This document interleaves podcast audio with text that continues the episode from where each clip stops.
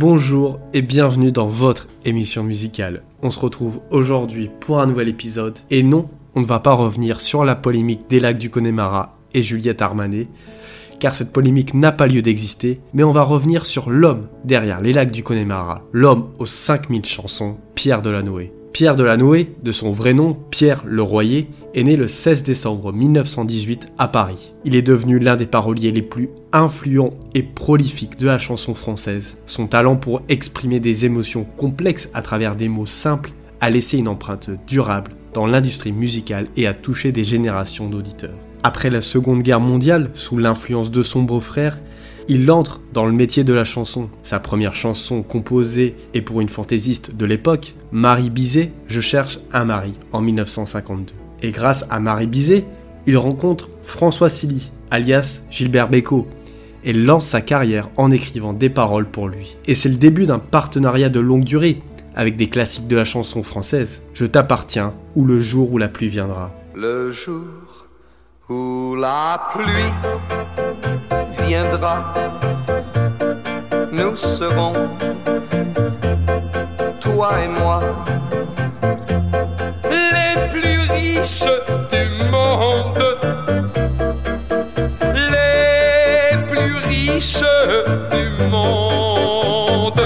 Et ce partenariat lui ouvre les portes du succès, car il écrit pour Tino Rossi avec la chanson Deux amants, ou encore Edith Piaf avec Les Grognards. Et puis en 1957, une chanson va faire sa réputation, une chanson qui va donner le titre à une émission radio bien connue. Salut les copains Salut les copains, voyez j'ai mauvaise mine, les rues de Pantin manquent de mandoline. Je pars en voyage avec pour bagage dans ma petite musette, 5 à 6 chaussettes, deux ou trois chemises, ma plus belle mise, moi je pars pour l'Italie.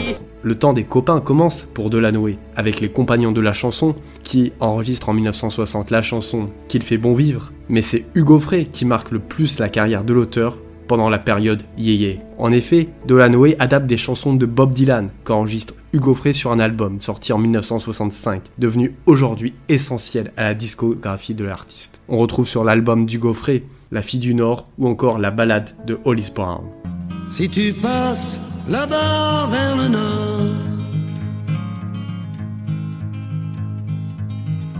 Où les vents soufflent sur la frontière,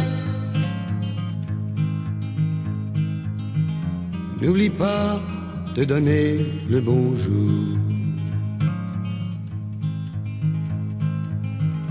à la fille qui fut mon amour. Et il continue d'écrire pour les plus grands noms dans les années 1960, en commençant par Petula Clark, Elle est finie la belle histoire en 1963, mais c'est surtout avec Dalida qu'il devient un des meilleurs paroliers français, avec les chansons Comme disait Miss Tinguette ou encore Laissez-moi danser.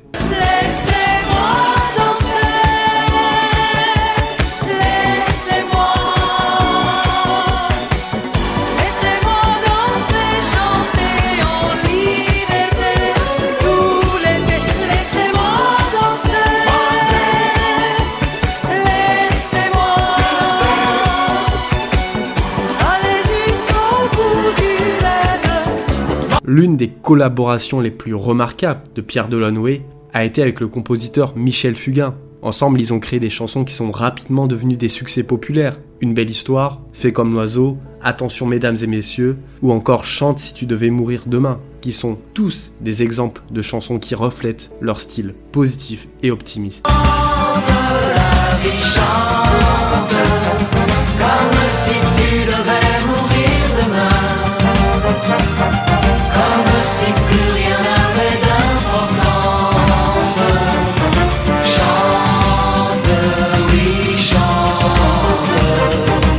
Mais il lance aussi la carrière d'un autre grand artiste français, Michel Polnareff, avec la chanson Le Bal des Lazes en 1969. Sa collaboration la plus célèbre et certainement la plus fructueuse, c'est avec Joe Dassin, où le nombre de succès dépasse l'entendement. Le Petit Pain au chocolat en 1969, Les Champs-Élysées la même année, Le Chemin de Papa, Ça a pas changé le monde, et si tu n'existais pas, à toi, Il était une fois nous deux, Le Café des Trois Colombes et Dans les yeux d'Émilie. Champs-Élysées, aux Champs-Élysées, au soleil midi ou à minuit, il y a tout ce que vous voulez aux Champs-Élysées. Mais aussi durant cette même période, c'est Michel Sardou qui a le droit à des succès. Les vieux mariés, le curé, les villes de solitude, le France, le temps des colonies, la Java de Broadway, en chantant, lac du Connemara, être une femme. Oui, mais c'est elle qui plaît. Quand on est fin bourré, on se tire débordé sur la 42e. On rigole et on danse comme à Saint-Paul-de-Vence jusqu'à la 50e. C'est peut-être pas la vraie de vraie, la Java de Broadway. Oui, mais c'est elle qui plaît. Pendant ces années 80, il compose également pour Eric Chardin, Dave ou encore François Valéry avec Aimons-nous vivants. Aimons-nous vivants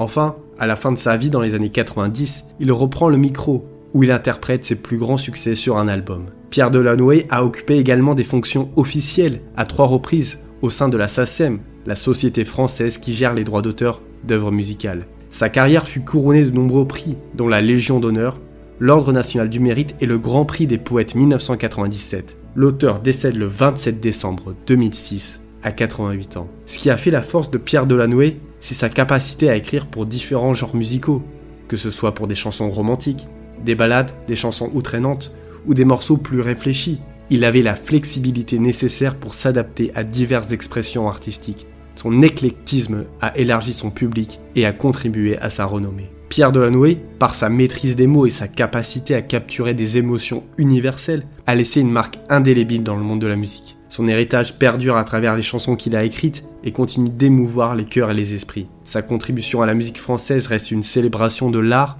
de transformer les mots en mélodies qui résonnent avec l'âme humaine. Enfin, pour conclure cet épisode, une citation de Pierre Delanoë. Une chanson, c'est une vision du monde, et le monde n'est pas statique. Ma poésie consiste à transformer cette réalité. Voilà, c'était tout pour cet épisode sur Pierre Delanoë. J'espère qu'il vous a plu. Comme d'habitude, n'hésitez pas à le partager, c'est le meilleur moyen d'aider la chaîne. En attendant, moi je vous dis à vendredi pour un nouvel épisode.